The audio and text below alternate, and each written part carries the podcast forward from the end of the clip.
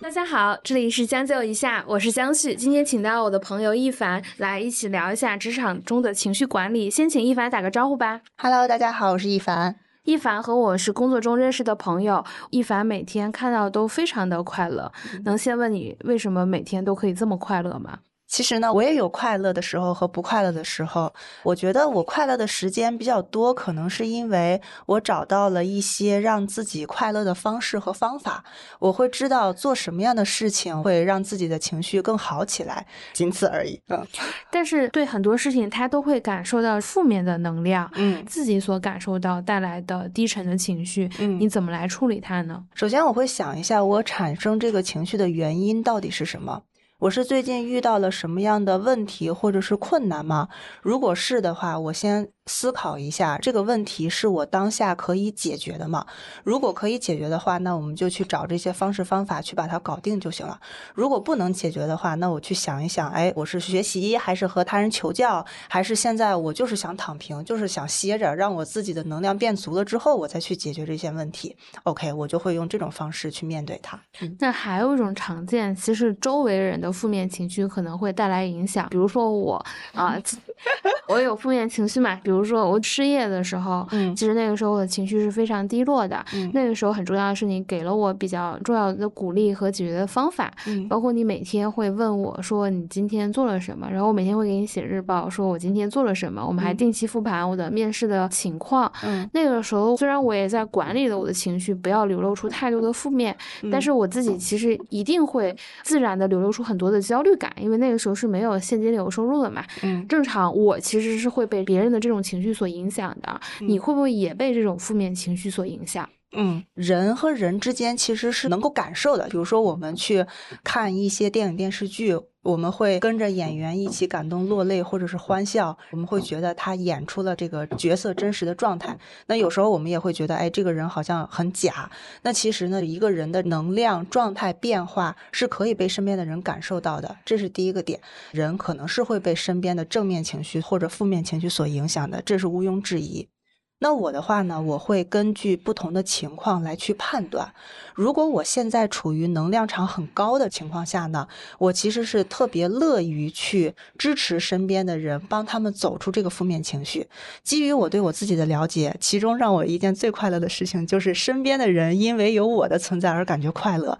这件事情能够给我带来非常大、非常积极的正面反馈。哎，这个是跟测试什么 MBTI 人格这种相关吗？你有测试过己的人格底色什么之类的？没有，说实话，我没有。嗯，但是你自己很早就觉察到，说我是因为我的存在让别人更快乐，而我自己的价值感更强的一个人。对，是的，这就是刚刚我说过的。其实我会认真的去看一下自己做什么样的事情能让自己开心。很重要的一个点就是我给身边的人带来温暖和快乐，能够让我开心。那这个时候的话，我其实是非常非常乐于做这件事情的。那 OK 啊，那这就是在我能量好的这个状态下。如果我觉得我现在能量状态不好，或者是我自己情绪也很低落，当你来找我说，哎，我有负面情绪，这个时候呢，我会根据我自己当下的那个反应去判断。我觉得，哎，我现在有心力，我们共同去支持彼此从这个状态中走出来，那我就往前冲。如果我觉得我自己现在嗯不行，我自己现在发烧了、感冒了，我自己都不太好，那我就会直截了当的就说，sorry，我现在可能要休息一下，我们换一个时间，或者是我状态更好的时候，我们再去聊这件事情。我其实是很乐意一起走出来，嗯。我为什么会觉得你在跟我讲这一切的过程中，你像一个心理咨询师？虽然我没有学过心理咨询相关的课程哈，但是我发现我这个人有一个天赋，就是我身边的朋友其实是很乐于向我吐露心事。对我为什么会有这样的想法？嗯就是你看起来永远都是开心的、嗯简单的、直接的，大家天然会对你产生一种亲切感，进而生产生了一种安全感，跟你自然而然袒露出来和聊一些自己比较相对私密的事情。对。这就是我的天赋所在。所以其实对外的沟通工作做的其实是蛮多的。另外是为什么问你这个问题？因为其实你的工作强度一直是不低的，就甚至从你毕业以来到后面你开始带团队，那你又在一个相对大家都比较努力的公司吧，进来的人可能性格也是各异的，可能你还要带领一些比自己年龄要大的人来做 leader 这个角色，我觉得你自己肯定也会有一些心情的波动。对，你是一开始就发现了你自己这种天赋，还是说工作到最近几年你会发现这种特质会比较强烈？其实它也不是一个最开始和最近几年的这个过程，我理解和我所有的经历相关。我也经历过工作的挫折、人生的低谷，包括家庭、事业全部涌到一起的那样的一个时刻，度过了那个坎儿，走过去之后，我觉得其实也还好。包括和不同人的交流界面。俗称说啊，见人说人话，见鬼说鬼话，这样的一个所谓的工作技能吧，其实也是和过往的全部经历都相关的。呃，和钱打交道，和人打交道，我理解是，其实是有源源不断的人来找你聊，可能是一些跟流量变现产生的事情，在不停的接触的人的时候，其实就是会产生情绪消耗的。嗯，如果说你还是这几年一直从事这个，可能源源不断新的人，那就意味着有源源不断的情绪消耗。我前段时间还看了一个朋友，可能做类似 PR 这样的工作，嗯，我们对接了一个人，拉了一个群，然后看他群里聊的那几句，然后我就私聊发他，我说你每天的这个情绪消耗真的特别大，嗯，那你通过什么方式去补足你的内心消耗呢？如果你一旦持续的给别人付出持续的正面价值，嗯，你。自己也是相对也有一些比较累的这种感受，嗯，能量守恒定律，那你是不是要在别的地方找齐你的这个正面情绪？你每天在见不同的人，聊的都是要产生实际收益的事情。嗯，经济不好或者这个产生实际收益就会比较难了。对，对吧？你这个时候是不是会有一些焦虑感，或者说你这个情绪消耗就开始变得比较大了？当然有，咱们都是打工人，都是出来工作的。工作的话，他就会有各种各样的压力。我觉得可能我分两个方面来说吧。第一个呢，自己给自己赋予一些意义和价值。有时候，老板我们可以说俗称老板给你画饼，公司给你画饼，说这个事情是怎么怎么样的。OK，那个是外界告诉你的。我自己的话呢，我其实是给这个过程中。我做的这些事情赋予了一定的意义和价值，因为我非常开心的事情是我在工作过程中通过我的努力。帮更多的人变现，并且他们获得了收益，并且我通过和他们的交流过程中，我真正的得到了一些认知上的提升，或者是收获了一些新的知识。我作为一个喇叭放大器，把这些新的认知或者是知识传递给了更多的人。那在这个过程中，我其实就能够找到这份工作带给我的意义。当然，工作过程中也有高低起伏，它也有结果好或者是结果不好的时候。那那个时刻呢，我就要从另外一个角度来去告诉自己。包括这也是我现在在过的一个关，叫做我的结果不等于我，不管这个结果最终是好是坏，他人对我的评价是高是低，但是我自己对我自己的认知和价值，我要相对来说是稳定，我清楚的知道我存在于这个世界上的意义到底是什么。我觉得这个话题可以展开讲一讲。我觉得直到今年吧，我还是比较容易被别人的评价而对自己的心情产生巨大的影响。我最严重的应该是在我工作前三年以内的时间，我会因为别的同事产生巨大的情绪波动。我现在回头看，是因为当时处于一个竞争的关系，这个同事可能年龄要比我大好多岁，我当时又是在那种傻白甜的环境里 时间比较久，其实是意识不到这个问。问题的。后来从上海到北京，也是从媒体再真正到这种成熟的公司里面工作。以前的媒体公司其实是没有太多写作的，它等于是一个单线作业。你写了一篇文章或者做了一个什么东西，你的工作结束了，你不和同事有太多来往，其实也是非常正常的。但是你看到了一个成熟的公司工作，你势必要有很多的协同。我印象特别深，我进入到那个超级大的公司之后。还是我们组一个很年轻的校招两年的同事教了我一句话，说人情是一个蜘蛛网。我说我在你这年龄 可没这觉悟，就想法是很简单。刚来一线城市，周末我要去哪玩，班能上完就行了，我也没有什么其他的想法。巨大的人力协同，可能大家的目标不一致，可能性格不一致，可能还处在这个竞争关系，它有很多因素，包括你到越大的公司，那个业务结果可能越不取决于你，它是跟上下游或者这个产业趋势，它是关联性很强的。但是有的时候我们不停的加一加一加一，那个目标是这个，一层一层又拆解下来，你的目标可能就不符合这个现状。但是因为你负责这块业务呢，又太微观了，对于一个很大市值的公司来说。这个事情又没有那么的重要，嗯，它不合理。但这个数字指标我们这么大，我们已经拍了，那我们就往这个目标去吧。其实会对心情是有很大的影响的。是的，这一关我已经过了，可以和大家分享一下。之前呢，我会觉得。这个业务就是我的儿子。如果胆敢有人说这个业务不好，或者说这个事情没有价值，因为我已经自己赋予了它意义或者是价值嘛，就仿佛对着一个妈妈说：“你家孩子啥也不是的”这样的一种感觉。我真的是有这样。我其实经历过跟你相同的，也是进入到成熟的大公司。嗯，以前那个媒体啊，我们协作还是比较单一的，就大概是说老板会分嘛。嗯啊，一二三。当时让我曾经。觉得很痛苦，但是后来做制作人以后，经历过很多次选题会了，后来发现这是一个很正常的事情。就比如说我做的是财经，把一群科技、人文、大国等等其他品类都放在一起，让大家提意见。我当时第一想法是一群不懂财经专业的人给我瞎提什么意见？你们懂吗？当当时很年轻啊，就但是那个状态是很实际的。当时第一次经历过这种选题会，每个同学都会讲一些意见，你可能这一场选题会下来，你搜集了十个同学的建议，而且大家都是在各自赛道都很资深的人，大家的意见又很详实。当时的我真是一点听不了。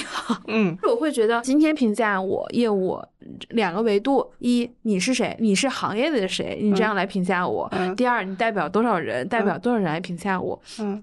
我觉得当时的我就跟你刚才说亲儿子的这个感受是一样的。嗯，策划我写了，人我找了，这个人还特别难请，别人可能还都不大请得到，可能他出来次数也很少。我给你请到了，你今天提了 A 要求、B 要求、C 要求，我知道这个专家肯定干不了这个事情，我只能说大家折中一下，这个事情他能干一半，其他的一半我可能通过我的编辑啊，或者增加一些画面啊什么，看起来像这么回事儿。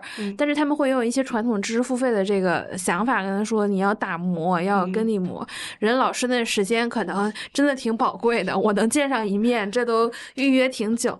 当时的我其实是对这个事情是没有办法释然的，嗯，后来就有点不一样了。后面我去做制作人了，你就会发现，你可能每周、每个月都在经历这样的选题会，大家会给你提很多建议。后面我才明白一个道理：别人的建议可以听，可以不听，可以听一下嘛，但是用不用其实完全取决于你，因为是你在决定这个产品是如何进行下去的。对，咱俩。交流过程中，你也给大家分享了一个很重要的方法。对，我们可以有选择的听取别人说的这一系列的话。我第一次听的时候，我真的是任何建议然后听不下去的。我就觉得你是不是在挑战我？这一场会听下来，我十个人都在挑战我。我当时情绪就被吊起来，你当时的整个人的防御值会非常高。你会觉得你们都不是这个赛道里，你们怎么都不理解我？我要接受这样的审判？是的，这个也也是我想。和大家分享的一个点，我之前有一个大伯和我交流的时候，我印象特别的深。他给我在黑板上画了一个图，第一块他写的是这个世界所产生的一切的信息，中间这个呢，他写的是一个人的价值判断，右边他写的是这个人所输出的观点。嗯，也就是说，一切的客观信息都会经过人的价值判断输出出来某一种观点。我们经常说三观不同，这个道不为谋，大概这样的一种感觉。所以说，人输出的观点其实是基于他自己的价值判断和认知的。那这个过程中呢，我是怎么过的这一关，其实就是跳出来。比如说，别人说我业务好或者是不好，我愤怒的那个时候，我就会想，我为什么会产生愤怒的这个情绪？这个问题怎么追问的自己？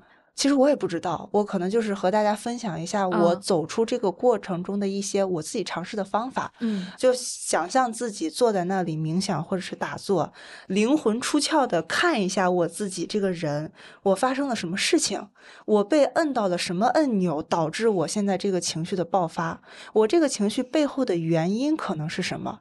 我用一下你这个方法啊。我就是从选题会，很多人提的建议，这个建议肯定是说你哪个地方做的不好，嗯，我为什么会不开心？我会转化成这个问题，他觉得我对你的攻击，对，然后我不好，我不专业，我的反弹是说你根本不是这个赛道的，你都不懂这个专业，你凭什么来跟我提这个建议？是的，假设对方是一个非常客观的评价，嗯，加上了你的三观滤镜，变成了一个观点，叫做这个人在攻击我。对，而不是在说这件事情。对，我觉得当时的我就是这样理解的。对，所以说我在遇到类似的时候，我会去仿佛灵魂出窍，上面有一个人在看着下面的我，哎。这个一凡现在发生了什么事情呀？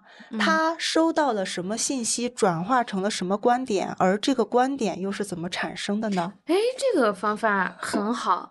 像我的思维路径就是直接转化成了他在攻击我。嗯，我不会想，其实这个中间过程它是如何产生的。对我和你分享一个不是工作上的事情，我和我妈大吵了一架。当时大吵一架的事情的起因很小很小。叫做我的妈妈跟我说：“你把这口剩下的东西吃掉，不要浪费。”我剩了一口，然后我就想扔掉。妈妈说：“你把它吃掉。”当时呢，我不知道哪冒出来一股火，就很愤怒，就跟妈妈跟我说：“哎，你要把这个衣服穿好啊，你要穿秋裤呀，然后你要早睡觉。”这种，我就觉得他在管着我。那个时刻，我都不知道怎么回事，就情绪上头了，和妈妈。产生了这个争执，我来猜一猜这个原因。一种是我最近在工作中压力非常大，我的老板或者我加一加二对我的指责变得很多，我做什么都是错。然后我今天吃个东西，别人还要来控制我。嗯，它又是一个我觉得我发火又比较安全的一个场景，所以我就会吵架，会不高兴。这是我。设想的，第二种是，比如说我跟我的妈妈相处中，之前就有一些不愉快，可能很小的，一二三四，她跟我说你这口东西必须吃下去，就是压死骆驼的最后一根稻草。我会想是这两种场景可能会导致情绪爆发。嗯，我后面分析了一下我自己，还是用刚才的方法跳出来看一看我这个人到底发生了什么。嗯，其实你刚才说的那两种情况都不是。嗯，因为我跳出来看的时候呢，我就在想。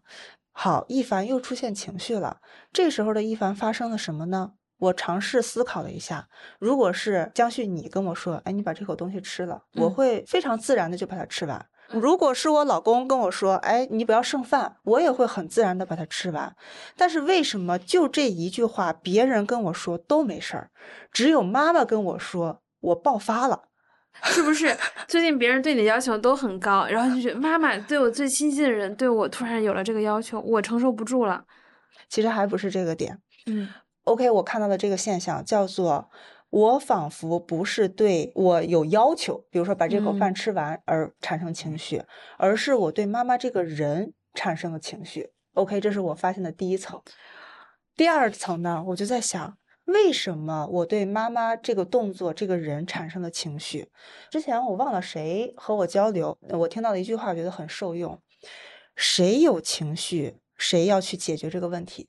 课题出现在有情绪的那个人身上啊。课题分离，这个我听得到的时候有听过，或者很多这个心理学书都有讲。OK，那那个时候我就在想，那现在呢？我要去面对我出现这个情绪背后的原因，我剥离出来，发现我好像是对妈妈这个人有情绪。那这个情绪背后又是什么？我又深挖了一层，一个词叫做控制。也就是说，我身上有一个愤怒按钮，这个按钮叫做控制。如果我感受到我这个人被控制了，或者说换一个角度，我想让这个事情按这种方式发生，但是它没有按照我预定的轨道发生，我控制不了这件事情的走向的时候，我也会愤怒。也就是说，它是双向的，我控制不了别人，或者是我觉得我被控制的时候，我就会愤怒。那 OK，我是通过这件事情发现了我对这个人产生的情绪，其实是我对我自己控制的情绪。也就是说，和妈妈生气这只是一个表象，背后的点是我需要解决我自己的控制欲，或者说以后“控制”这个词不再是我的情绪按钮。你当下短时间能反应这么多事情吗？我反应不了啊，都事后复盘了。对呀，事后复盘，当时光顾着生气呢。这个我确实是没有深究过日常生活发生的这种事情背后，其实比较深层的原因是什么？嗯，你后面复盘嘛，发现这个事情，你后面去怎么解决这个事情呢？我回忆一下，为什么我说我回忆一下，是因为你已经处理好，且这个时间已经间隔很久了。也不是，我发现当我察觉到我情绪的来源的时候，仿佛它就已经消失了。嗯，就有点像我内心的一个没有被看见的小孩儿。当我看见他的那一刻，或者说我给了他一个大大的拥抱，那那个时候。我仿佛就一凡，你再这样说下去，别人会误以为你是做心理咨询的，是吗？其实我不是，其实他不是，他没有从业资质，他也不是搞心理学的。你继续说。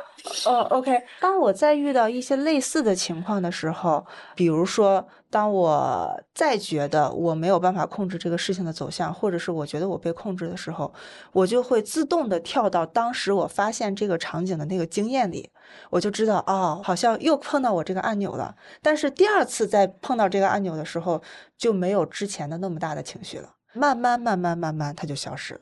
这其实是可以用在很多事情上的一个方法。是的，同样的，能再举一个例子？同样再举一个例子的话，那我就举一个工作上的例子吧，可能和大家更贴切一些。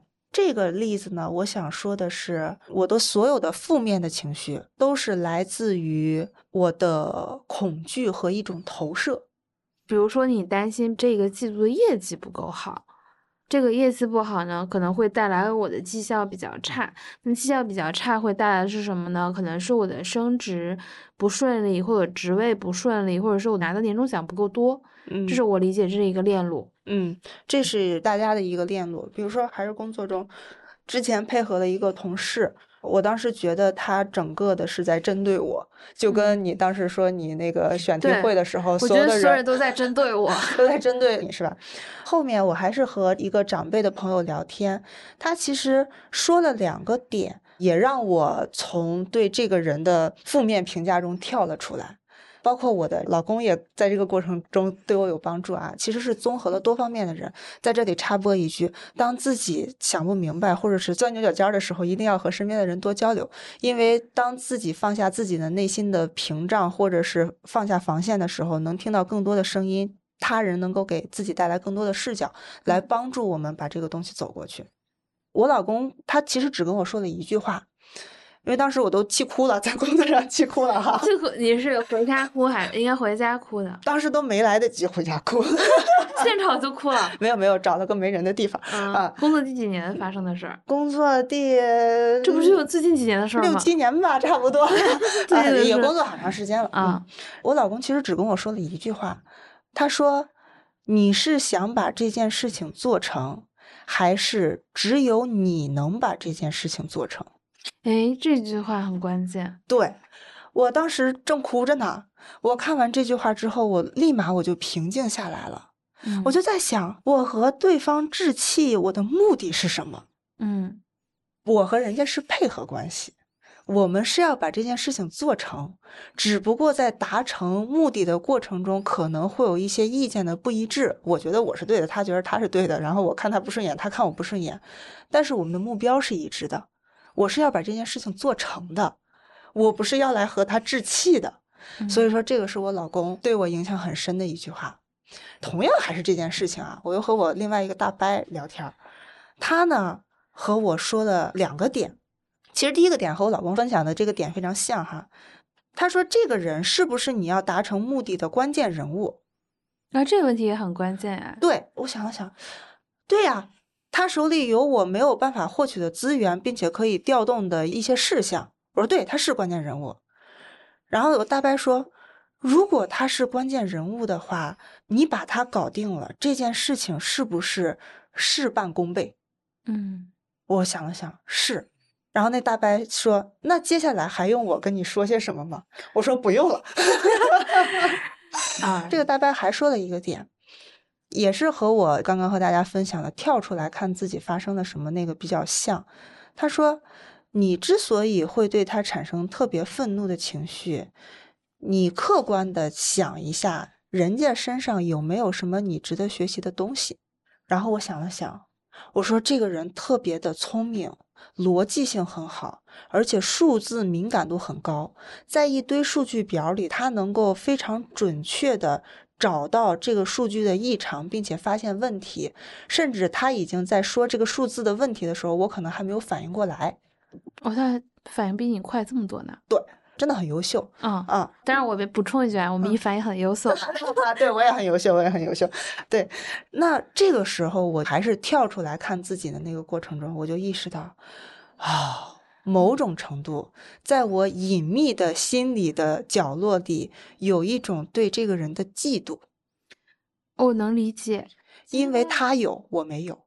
对，其实大家虽然上表面上很难承认，或者自己意识不到，嗯，其实我觉得每个人或多或少都会有一些嫉妒心理，它体现的程度是不同的。而且我认为这个东西是一个非常正常，人家善于利用嫉妒，也可能是一个比较好的一个事情。那我觉得你老公和你大白分析的还挺有道理的。对，所以说在那个过程中，其实只需要几句话，或者是一个。简单的视角切换就可以帮助我从这个情绪中抽离出来。我觉得大部分人一旦出现情绪的时候，最容易产生的问题是根本抽离不出来，情绪上头了，我哪知道这么多，一直持续的在上头呀。嗯，那这个时候我就想切入第三个视角了。嗯，第三个视角也是我看刘润老师的一个底层逻辑。那本书的第一章第一个案例，我印象特别深。A 教唆 B 在 C 的工地里跳楼自杀了，请问是谁的责任？我想一下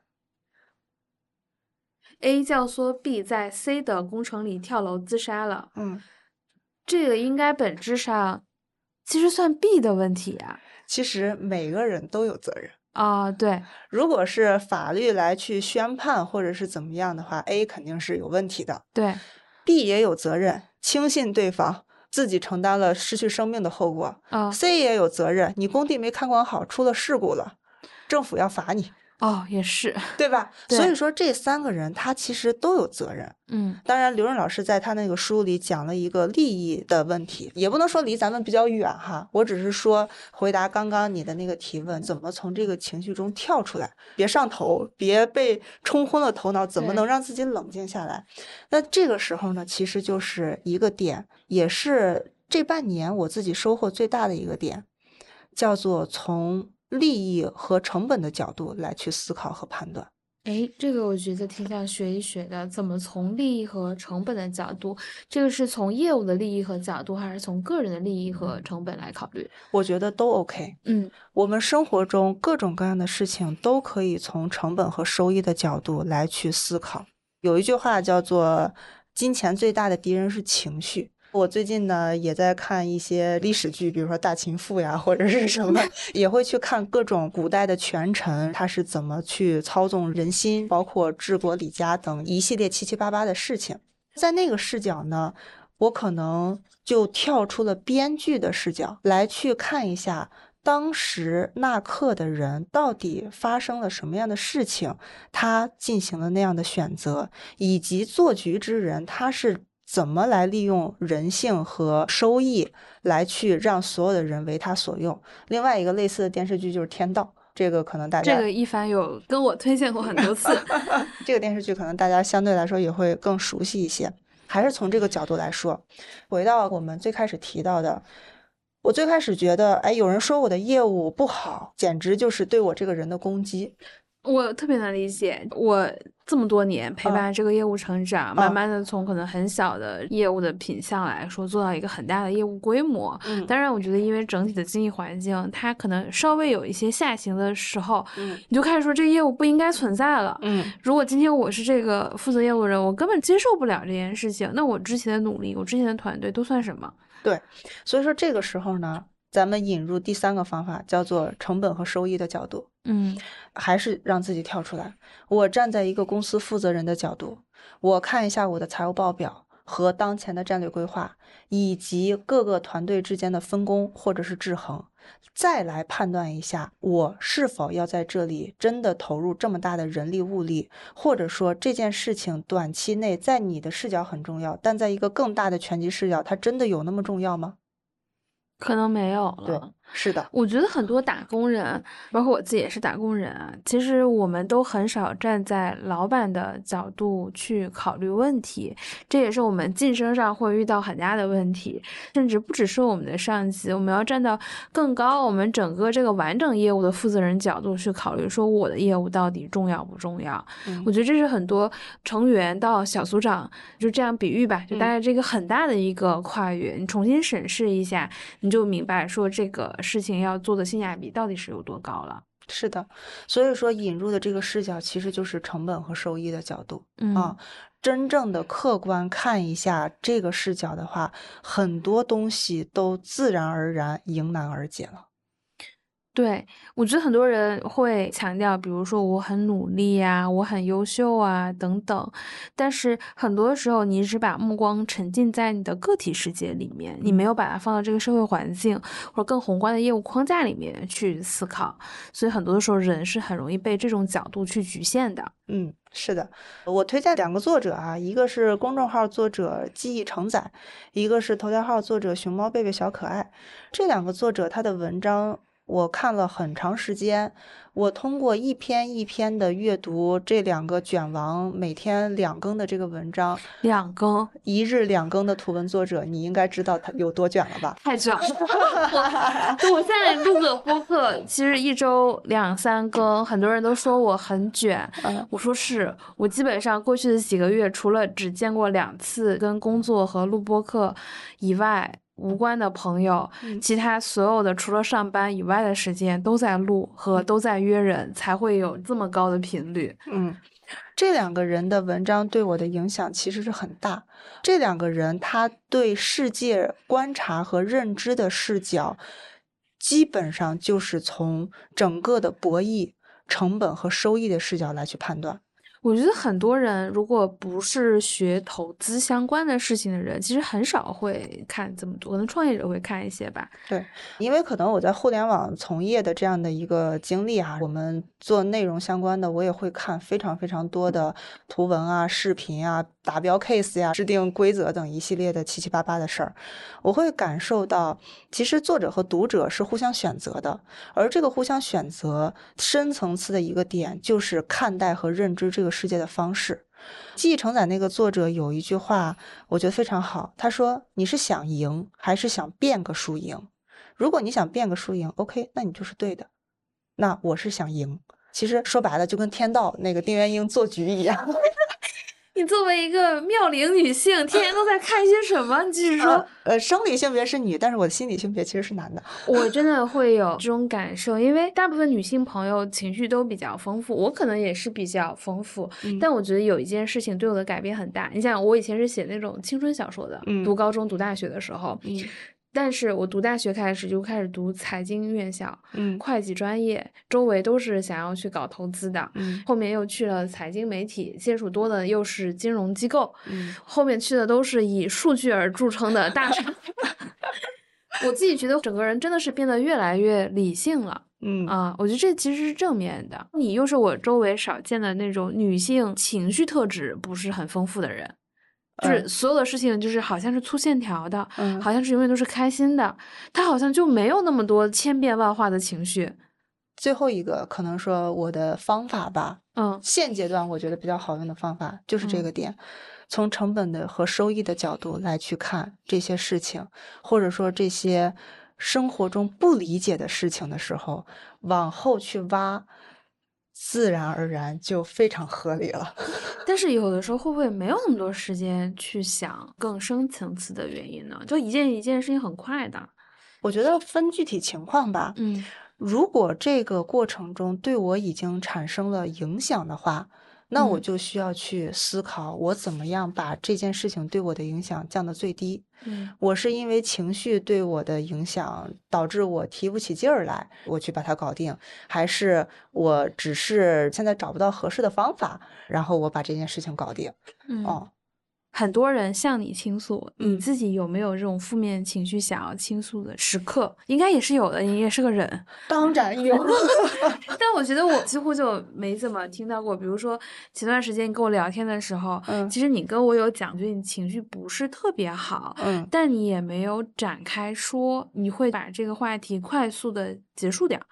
啊，因为当时我在工作，比如说现在我们坐下来的时候，我其实是可以展开说的，没问题。哦，那你说，一个也是给大家分享，包括这些话也是我对我自己说的，一切都是最好的安排。嗯啊，这话听着有点俗哎，就这话非常鸡汤，对不对？对，我会觉得别人要这么跟我说的话，我会觉得啊，这呃挺好，说吧，然后结束，我也忘掉了。这句话好像不会对我产生什么影响。嗯，我觉得可以试一下，从刚才我们聊到成本和收益的角度去切入哈。嗯，我为什么经常讲这句话呢？举一个例子。人的身体和心情是可以相互影响的。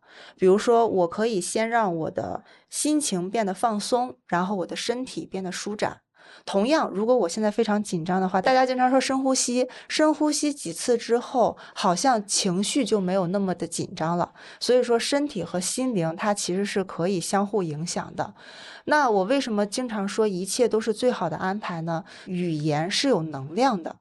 嗯，举一个最简单的例子，假设我现在不开心，我先让自己笑，我即便是假笑，哈哈哈哈哈哈大笑，笑得非常假，但是笑着笑着笑到某一个程度，我其实就会变成真笑，是因为我自己被我自己的假笑给逗乐了。哎，我这点其实还挺有感受的。我失业那段期间，我会给自己安排特别多的事情，而尽可能穿我觉得好看的衣服，或者在外面，我至少外在看起来是一个比较好的状态。首先让自己假装也要相信这个事情。对，所以说有两个层面，包括我自己和自己对话的时候也是心理能量提升。我把它分为两类，第一类是认识层面。也就是说，比如说，我可以看书学习，让自己切换不同的视角看世界。我从心里把这个念转过来之后，我开心了，我的心理能量提升了。这个是从内在的层面。第二个外在的层面也非常非常重要。我们跑步、运动、瑜伽、冥想，和朋友聊天、逛街、吃好吃的、睡觉、去公园里溜达，这些都是外在层面。这些也非常有助于人的心理能量的提升，所以说内在和外在就跟我们紧张的时候呼吸一样，我深吸气呼气了之后，我的心里会放松；我心里好了之后，我的身体也会放松。我们正着和反着这两条路都是通的。当我觉得不 OK 的时候，我正着走不通，那我反着走。这就是为什么我要和朋友们聊天，我会很坦诚的告诉你，我现在可能处在这样的一个波动期。今天咱们见面，我就很开心啊！我录了播客，我实现了我自己觉得的人生价值啊！顺便说一下我的墓志铭哈，然后 你说你说，我的墓志铭就是：这是一个幸福快乐的人，身边的人因为有他的存在而感觉到温暖，而他也尽自己最大的努力给这个世界创造价值。这个就是我的墓志铭，嗯，包括我现在在做的这件事情，其实也是。对。所以说，我在践行我墓志铭的时候，我会非常的开心。不知道人以为在卖保险，但不是，但真的不是。嗯，好，开玩笑。呃，再说回来，提升心理能量，一个是认知层面，一个是物理层面。认知层面就是我们的意识转念，物理层面的话，比如说我们现在聊天也都是非常 OK 的。还是回到我为什么经常说的一句口头禅，叫做“一切都是最好的安排”。再从成本和收益的角度和大家说一下。一切都是最好的安排，或者说咱把它统称为吉祥话啊啊！好，经常自己和自己说吉祥话，和身边的人说吉祥话，每一句非常微小的语言，它是有能量的。说着说着，自己就会发自内心的相信，境随心转。当自己内心真的相信这件事情会发生，且发生的一切皆有利于我的时候，那我其实是通过这句话进行了反复的验证。所以我会越来越相信这句话，我说的频率更高。回过头来看，当时觉得挺了不得，好像不是什么好事儿，但是通过后面往前看，也是一切都是最好的安排。我只是拿这个举例子啊，因为这是我的口头禅。我们每个人的口头禅都可以不一样。哎，这句其实对我影响很大，当然他当时没跟我讲这句话。嗯，你跟我讲了这个原理，就是尤其是在我失业那段时间嘛，我开始做了两个主动的行为。第一是我不会对自己说负面的语言，嗯，我会尽可能的去忽视掉自己的负面想法。嗯，但是这是后面的问题啊，从心理。疏导的角度，这可能也不是特别好的，但是我当时可以做到阶段性的去忽视这件事情。第二件事情是，别人在跟我说负面的事情的时候，我会跟他说，我现在失业了，我确实听不了这个，你换个人讲讲吧。这个对我来说很好，切断了一些负面信息的来源。第三是，我尽可能对自己讲的都是正面的事情，我会发现，哎，这对我的生活其实有了非常大的情绪改善。嗯。大家还记得我刚才说的，在我身上贼好用的一个方法吗？就是成本和收益。嗯，说话上嘴皮下嘴皮一碰，有什么成本？天天说零成本，说着说着自己还开心了，而且言出法随，说着说着这件事情就成真了，多好啊！何乐而不为啊？啊，是，确实是这样子的。很多人很容易在负面情绪里就开始自怨自艾。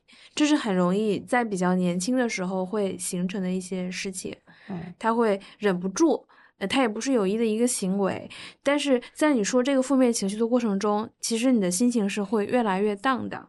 本来这个事情没有那么糟糕，但它好像就是越来越糟糕了。其实对你的心理就产生了一定的情绪损耗。是的。那这一期其实请到的是曾经在我职场情绪方面对我影响最大的，虽然他不是一个保险经纪人，也不是一个 心理咨询师，我们就是默默的一个职场打工人啊，也不算这个年薪百万或者是那个 CEO 什么，但我觉得他还是同龄中工作跟生活平衡的相对比较好，职场关系也相对比较融洽，在很多职场上也拿到了一些结果的一个打工人，他也没有什么其他的账号。你只能在我的博客里听他，有空就来聊一聊。我也希望后续能经常的请到一凡。嗯，尤其我觉得职场情绪管理，它其实是一个长期的课题，甚至我们在不同的年龄的阶段会遇到不同的职场情绪管理的话题。